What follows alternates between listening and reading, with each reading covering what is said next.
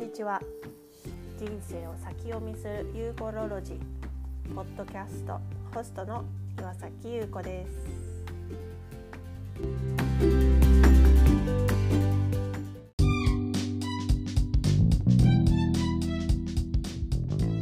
人生を先読みするユーコロロジー。本日のエピソードの前にですねまた宣伝をさせてくだ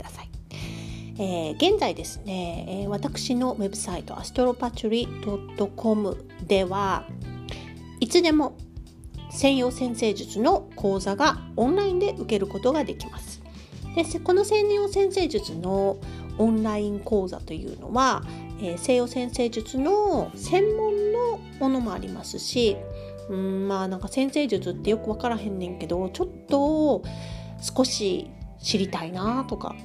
ちょっとだけ勉強してみたいなとか自分のこと知りたいなって思う人のために私が、えー、少しずつ、えー、録画しました。西洋先生術の初心者向け。全く知らない方のビギナー向けの講座。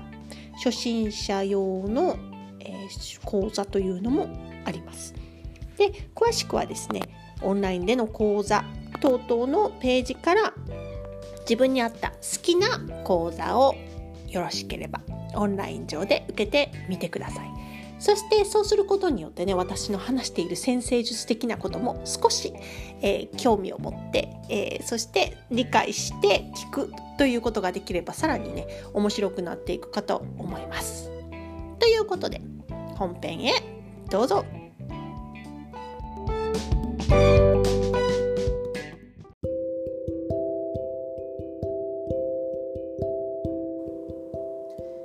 人生を先読みユーコロロジー。今回のエピソードはですね満月の日にしたい10のことです。そうです。新月の日にしたい10のことと同じように満月の日にしたい10のことというのがあります。で、えー、満月というのはですね新月と全くエネルギーの種類が反対になる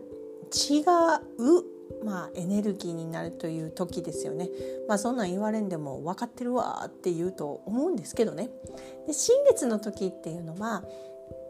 地球が太陽の方向太陽との地球の間に月の影というのができていて新月になるというお話をしました。今度は満月というのはですね太陽とそれから地球の向こう側ですねだから太陽と月の間に地球がある状態で太陽からの光が月に100%当たってそれが跳ね返ってきているという状態です。で月というのは地球においてですね、まあ、いろんなエネルギーを上げたり下げたりするということは皆さんご存知ですよね。もうそのあの代表的なものが潮の満ち引きです。あの海の近くに住んでらっしゃったりとかそれそれからもうこう海が好きでね海に対するあの潮の知識がある方っていうのであれば非常にピンとくると思うんですけれどもえーと、あまりこう興味がない方にとっては海、まあ、道引きあるよねっていうぐらいかもしれません。でもあの海の近くにいるとですね、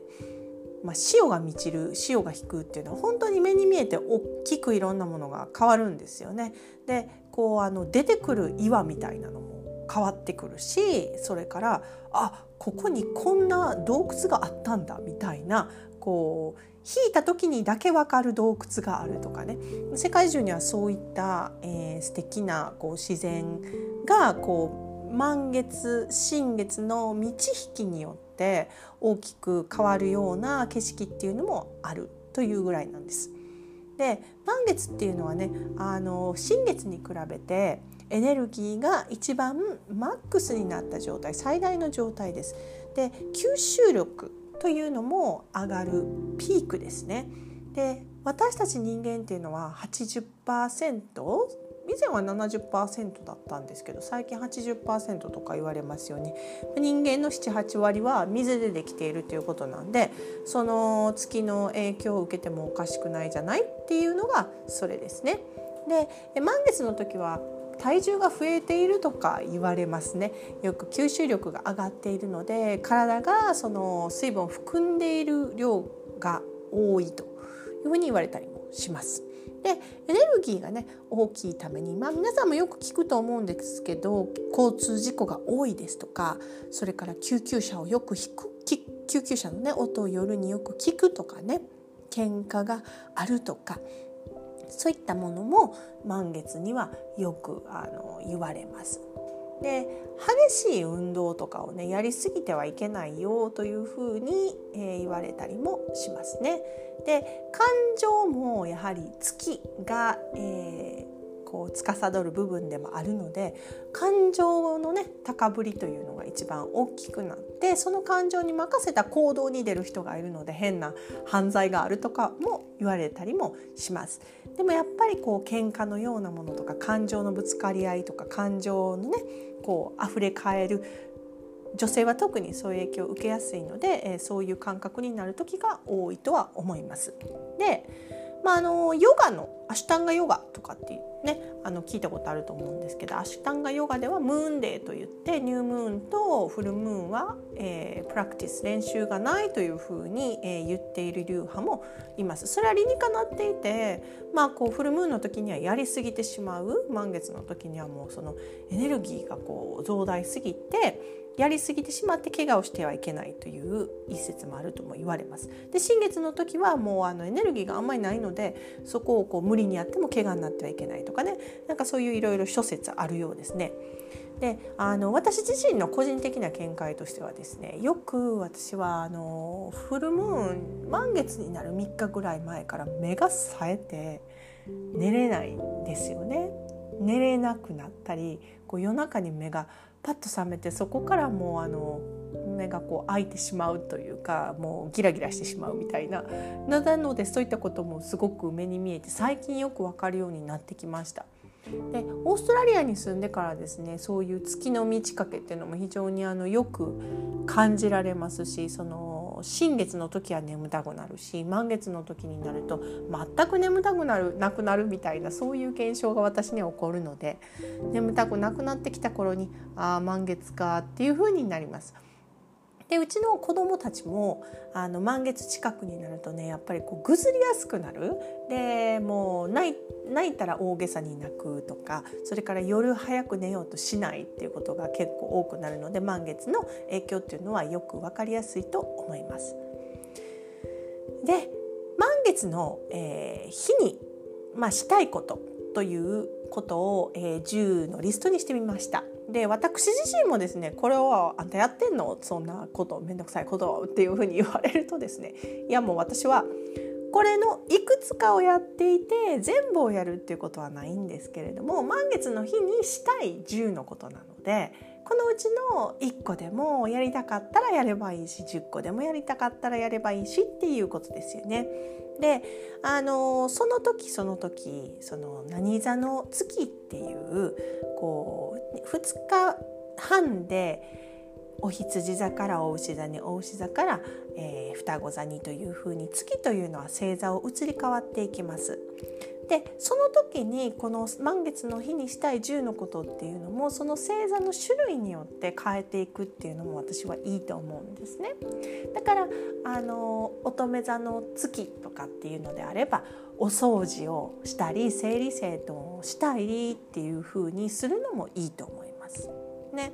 でえー、こう例えば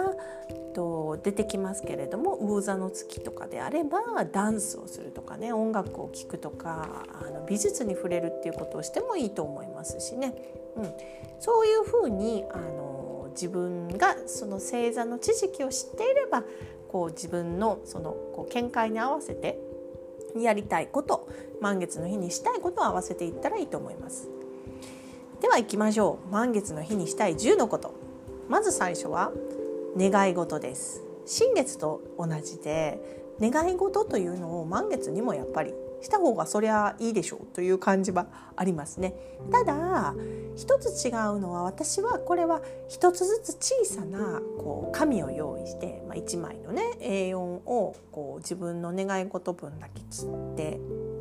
で小さな紙に書いてクリスタルなどの下に置いておくだから仏像があるんやったら仏像の下とかそういうちょっと神聖な感じのなんかこう神棚でもいいですしそういったところの下に置いておくそこに置いておくということを満月の日に書いたお願い事はしたらいいんじゃないかなと思っています。でその次の新月にですねその紙を出してきてですねもう一度レビューして全部見てみて確認したものを新月のお願い事を書くときにやはりそうだよねって言って書き出す書き留めるということをしたらいいんじゃないかと思っています。はい、なぜならこの新月はその月に太陽のエネルギーが跳ね返って地球にエネルギーを注いでいるっていう力がないという時なんですね来てないと。で満月の時はそれがもうもろに来ているよっていう時でこう吸収がピークになっているということからこうまあ完結するという意味があるんですね。で完結した時にあのこんなんお願いしたいねあの言われても結果が出た時にこれしたかってんって言われてもっていうのと一緒で、まあ、だからあのこの感情が高ぶった時に書いた願い事っていうのはどれだけ現実的なのかねっていうのを見 直すためのねものであってもいいと思います。はい、では2番目新月と同じで、えー、私はろうそくの火を灯すということをしています。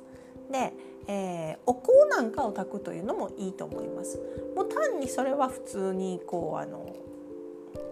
意味みたいなのはあまりありません。ただなんかやはり満月もや神聖な感じがするので。まあ、こちらでも英語ではアルターって言って、まあ、あの神棚ですねいわゆる神棚のようなのようなところに火を灯したりっていうのはやはりこうあの自分のためにもなんかこう区区切りになったりしていいのでろうそくの火を灯すようにしてはいます。はい、でそういうね自分のこう、まあ、これからも出てきますけどこうスペースを作る満月の時にそのちょっとした儀式を行うスペースを作るみたいな。まあそれが日本でできる人とできへん人とっていうのはいるかもしれませんけど自分なりにそういうこう感覚でね座布団敷いてそこにあのお香とろうそくと置いてお供え物をしてみるみたいななんかそういうのでも構いませんね。はい、で、えー、それが、えー、っと2つ目。で3番目は月光浴、はい、いわゆる月見ですね。で光浴っていうのはどうか月の光を浴びに外に出ます。でこれは曇っててもね同じやと思ってください。で曇っててもそこの間に雲があるだけでそれ以外のものは何もないんですよ。もう雲が出てきて見えへんだけであ月のエネルギーは届いてないわとは思い思えないでしょ？まああのその中でも月のエネルギーが顔を出す、ね、月の光が雲から顔を出す時もあるんですけれどもやっぱり外に出て月光浴をするというのはやはりいいですよね。で4番目そのさっきの月光浴をしつつも4番目石の浄化とチャージを行うっていうのはいいかもしれません。これ私結構あの毎月ではないですけど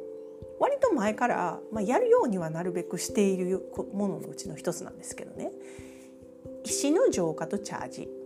で石の浄化とチャージって何かっていうと、まあ、とりあえずきれいに石を洗う。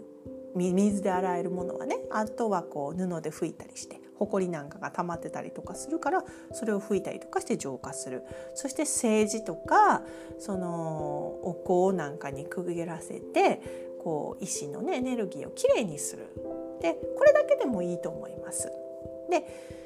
できるんであればあのなんかお皿かなんかにそのきれいにした位置を並べてチャージするっていう感じでこう外にのベランダとかねその月の光が当たりやすいやろうなと思うようなところに置いておくんです。でそうすると月っていうのはあ石っていうのは月のエネルギーをこう普通に吸収してちょっとなんかチャージされるんですよ。これ結構不思議なんですけどね。もう気のせいちっちゃ気のせいかもしれないんですけど気のせいとは思えないみたいななんかそういう なんかこう石を触ってみるとそういう感覚があります。であの別にね数珠とかでもいいんですあの指輪とかの石私はダイヤモンドとかあのルビーとかが入った石もその石のチャージという形で同じように洗ってしてますだからこう自分の気に入ったアクセサリーで天然石なんかが入ってるとねそうやって同じようにクリスタルと同じように石の浄化とチャージを行うっていうのは非常にいいと思います。もうこういうあの魔女的なものというか神秘的なこうちょっとねような儀式ってちょっとドキドキして面白いから私はします。でプラス次、えー、月光浴はまああの長ければ長いほどいいというふうに言われるんですけれどもまあね事情によって5分しか行けへんという時もあれば2分しか行けへんという時もあると思いますが月を眺めるというのはやはりこう風情のあるもんでいいですよね。でそれとともに石の浄化でこれどのぐらいこう置いといたらいいの？って賛否両論あると思うんですけれども、まあ、あの私は一晩朝までで置いて、まあ、中に入れるという感じですでもまあなんかその1日か2日置いといてもいいよっていう人もいるみたいなんですよね。まあ、そこは自分の感覚でやってくださいよ。で5番目瞑想する、まあ、満月やから瞑想する新月やから瞑想するっていうだけじゃなくて毎日瞑想すればいいんですけれどもでもかといってこの忙しい現代社会の中毎日はできへんわっていう人もいるでしょう。ことで、まあ、今日は満月やからとりあえず瞑想しとこうかみたいなのもいいと思います。なので座って瞑想する。で、えー、それから瞑想に加えてねエネルギーがやっぱりこうマックスになってこう感情が高ぶるわけですよ。もう結局感情は高ぶんにあったらこう嫌な感情が高ぶるんじゃなくていい感情が高ぶるようなことをしたいですよね。だからこうクオリティのいい音楽を聴くとかそれからダンスをするっていうのは非常にこう満月の舞ですよね 満月の舞ということでねちょっとこう小踊りするっていうのもなかなかいいんじゃないかと思います。でそうじゃなくて毎日小踊りすればいいんですけどね、私はあの料理作りながら音楽をかけながら毎日こうフリフリすることはありますよ。でも特に満月だからこう自分の感情に任せて感情というか感覚に任せて体をこう動かしてみるというムービングメディテーション的なあのダンスをするというのも非常にいいんじゃないかと思います。でそれとともにですね感謝する、まあ、常に感謝はした方がいいです。ででも特にもうあの満月だから満月スペシャルということで感謝する気持ちっていうのをこう書き留めるとかこういうことに感謝します。私は家でこうあったかい布団で寝れることに感謝します。で美味しいご飯が食べれることに感謝します。私は健康で仕事に行けることに感謝しますという普通のね当たり前のことを感謝するということをしてみるのはやっぱりこうこの感情がこう高ぶる満月ならではそっちの方向に行く方がこう嫌なことをこう思い出すよりもいいでしょう。で嫌なことは思い出したくないんですけれども満月の日の、まあ、スペシャリティというかこうあのその時のエネルギーっていうのはですねやっぱりピークなんであの手放したいことに関連するようなこともいいというふうにまあ見解があります。なのですけれども私西洋先生術的にのアストロロジャー的に考えた時に手放すとか解放する許すっていうのはこう満月の日だからっていう必要ではなくていいと思うんですね。でどっちかっていうと新月前までの1週間下限の月から新月までの間に手放したいことを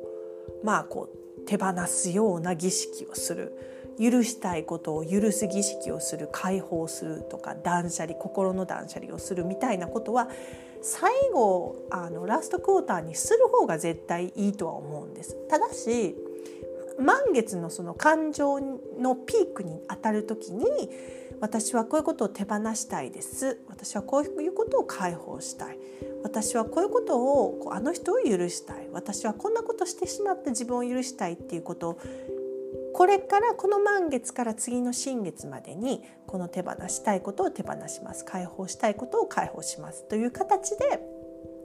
決めてこう時間をかけるっていうのは非常にいいことだと思います。なのでこれが8個目ですね。で 失礼しました。デジタルデトックス 9, 9番目です。これ新月の時も出てきましたけれどもやはりあのスマートフォン SNS パソコンっていうのはやはりエネルギーがすごくあの強い時ですのでやはりこうちょっと自分のエネルギーにこうなんて言うんですかねチューンインしてみる方がいいかもしれませんね。SNS に自分のこう頭を持ってかれるよりもちょっとなんかあの満月小躍りしようぜみたいな方に行ってもらえればいいなということでその日はあの SNS をしないとかえー、電話をなるべく見ないとかパソコンは使わないとかっていうのをやってみられるのもいいと思います。で最後10個目ですけれどもこれ満月の日にあのできる方は是非やっていただけたらいいなというふうに思います。夢を観察するというやつですね。で満月やなって言われてる日の夜あたりに見る夢っていうのは結構暴走系の夢が多かったり暴走っていうかねいろんなクレイジーな夢が私は多いと思います私自身はだからすごくこうあの乱されドラマで乱され乱される夢が結構多いような感じがして朝起きてああ夢やったけど疲れたみたいなのはまああると言っちゃあります。そういう満月の夢っていうのはねお告げみたいなこともあったりもするしあとエネルギーが強いしこう受け取る力も上がっているので夢を通して何かこうメッセージみたいなのをもらってる必要ももらってる時もあるかもしれないので是非ね夢を観察して覚えておくというか少しちょっとなんかこう意識して夢を見るっていうことはいいかもしれませんね。というわけで満月の日にしたい10のことを紹介してみましたではね今月の満月もこう素敵ないい満月になるように、えー、ちょっとこれらの満月の日にしたいようなことをすることによって、えー、自分で調整月にのエネルギーに対しての調整をしてみてはいかがでしょうか。というわけでこの辺で今日の満月の日にしたい10のことのエピソードは終わりにしたいと思います。Have a lovely full moon day!